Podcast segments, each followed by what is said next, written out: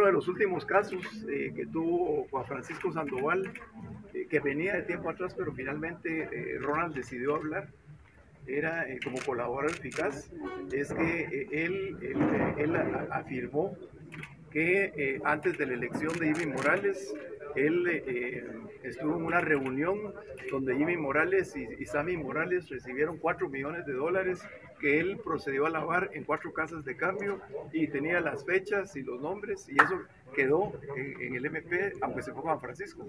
Y de ahí es donde él está preocupado. También entiendo que documentó el eh, lavado de dinero para Sandra Torres.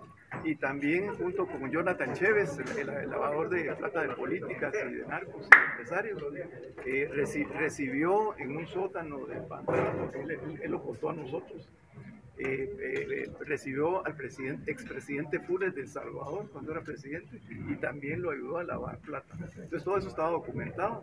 Él estaba preocupado porque al salir Juan Francisco en algún momento eh, esto iba a ser de conocimiento de Curuchiche y, y, de la fiscal.